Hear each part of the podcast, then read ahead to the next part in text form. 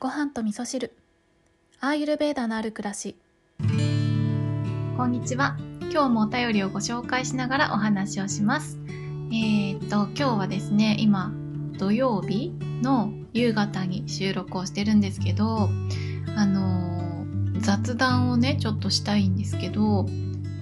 えっとね今日は、えー、親孝行をしたくてそうちょっとね新宿の京王百貨店の中にあるラウンジ K っていうねラウンジで母上と待ち合わせをしまして、えー、なんとうちの母上がインスタをやりたいと言い始めたのでインスタのやり方を、えー、レクチャーしたりとか、えーと、とインスタにね人の写真を載せる時にあのスタンプでねあの顔を隠したりするのどうやってやるのっていうことでカメラのアプリの使い方を教えたりとかっていうことをねしてきましたね。なんか何なんですかね。すごい楽しかったんですけど変な疲れがうんなんかよくわかんない疲れがね今ありますね。なんかあれですかね。やっぱりあの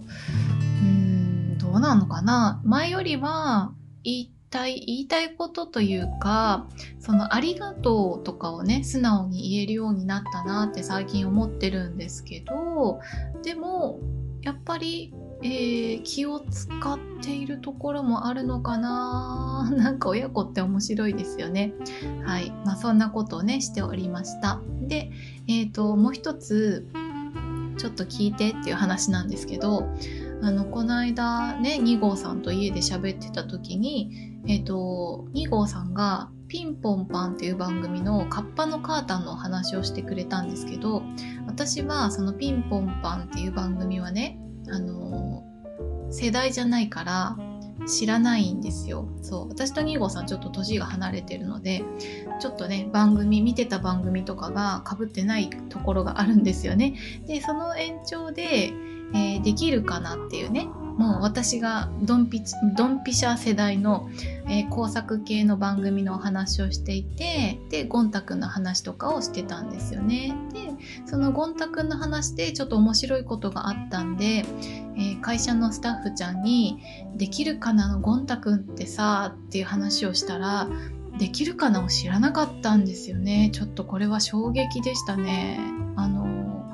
そうちょうどね10個ぐらい年が離れてるスタッフちゃんだったんでね。そう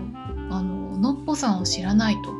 ねいう話になって そうちょっとねこれは聞いてっていう話だったんですよね。私はもうできるかなっていうねあの教育番組で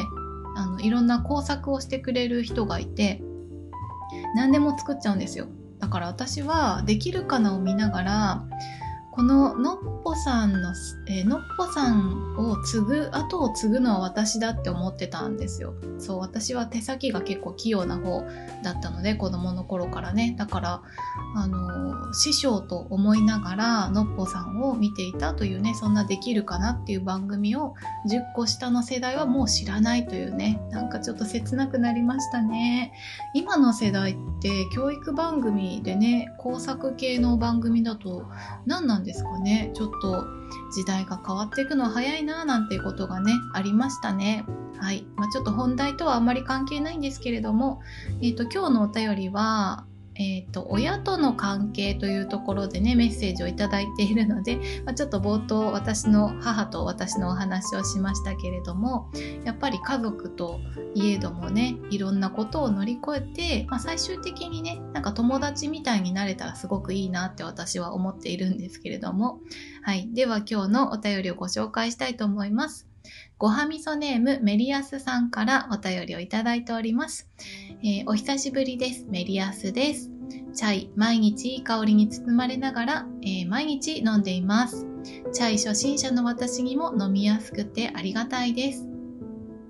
部屋に充満するスパイスの香りいいですね。癒しの時間ありがとうございます。たくさんの方々に届きますように。ところでご相談です。家族のことです。ジョーティッシュの鑑定で家族と仲良くしたいと思ってるって言っていただきました。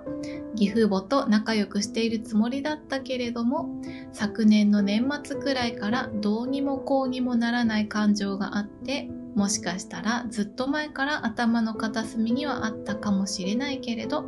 仲良くなんか無理だって思ってみたりいやいや今私たちが生活できているのは両親が会社を経営してくれてるおかげなのだからと感謝できたり私の体調もあるのかもしれませんが気持ちが大きく揺れ動く日々です。一喜一憂する自分にも疲れちゃってどんな風な心持ちでいることが私の魂が喜ぶのか少しでもアドバイスがもらえたら嬉しいです。わけのわからない内容となってすみません。最後まで読んでいただいてありがとうございました。寒かったり暖かくなったりと繰り返す日々ですのでどうぞお体ご自愛ください。はいメリアスさんありがとうございます。そうそうメリアスさんはねえっ、ー、とお家のねあの旦那さんのお家の家業をお手伝いされてるっていうのをジョーティッシュの、えー、セッションの時にね教えていただいたんですけれどもえっ、とねこの義父母との関係って悩んでるっていう話結構聞くんですよね。なんか面白い関係なんでしょうねきっとね。私はちょっとそうそういう悩むとかそういうレベルまで行ってないんですけれども。うん。なんだろうね。なんか気を使わなきゃいけないって思いすぎちゃうってとこがねもしかしたらあったりもしますよね。なんか向こうは全然気使わなくていいよみたいな感じなのにこっちがなんか気使っちゃうとかね。そういったこともあったりするのかなっていうイメージがありますけれども、えっ、ー、とメリアスさんに今日お伝えしようかなって思うのは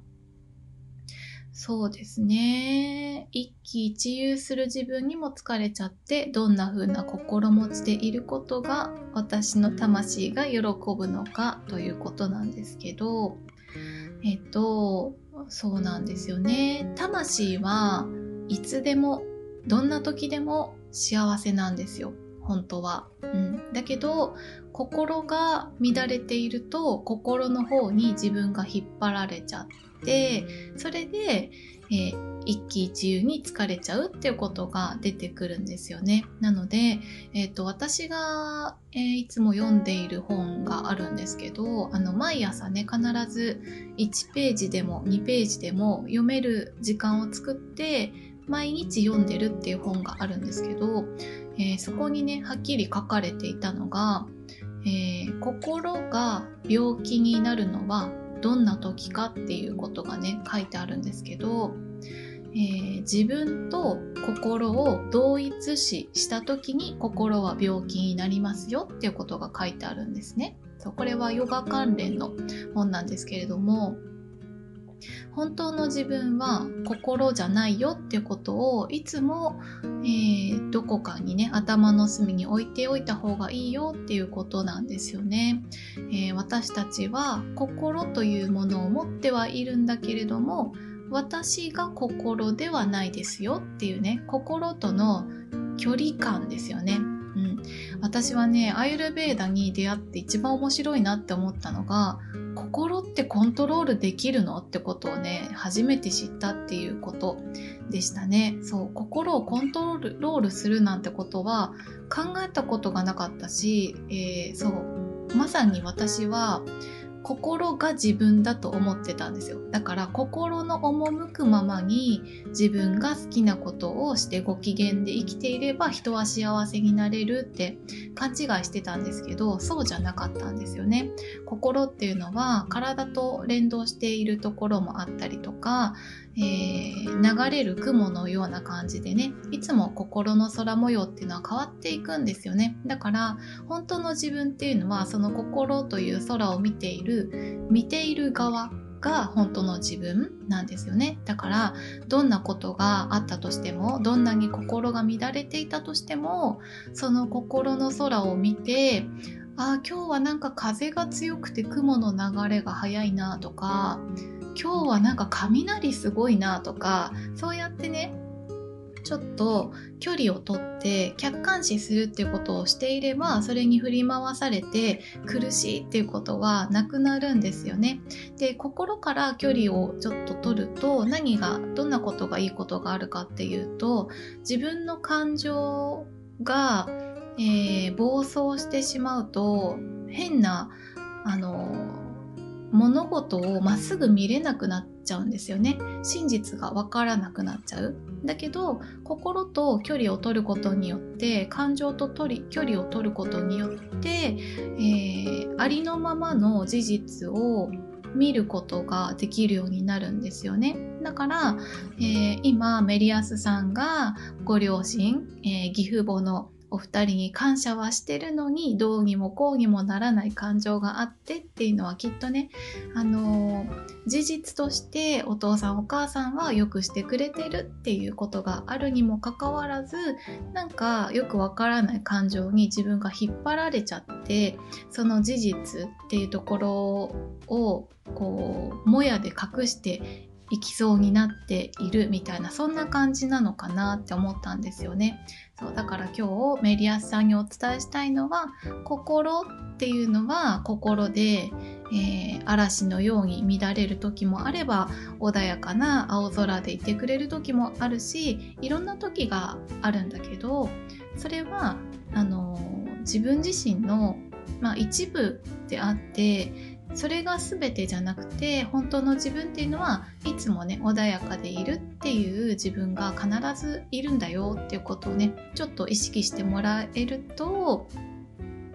両親に対しての感謝っていうことをね常に持ち続けることができるしこの感情っていうのは昨日のお話でもねお話ししましたけど消化していくものなんですよね。自分の中で学びとして取り入れて、えー、消化して最後はありがとうって感謝に変えていく。そういうものがか、えー、感情になってくるので、えー、ね、そんな風にね、ちょっと心と上手に付き合ってみてもらいたいなと思います。はい。ということで今日はメリアスさんからのお便りね、ちょっとお返事が遅くなっちゃって大変お待たせいたしました。やっと紹介できたなと思ってます。はい。いつもありがとうございます。それでは皆さん今日も良い一日をお過ごしください。今日も聞いていただきましてありがとうございます。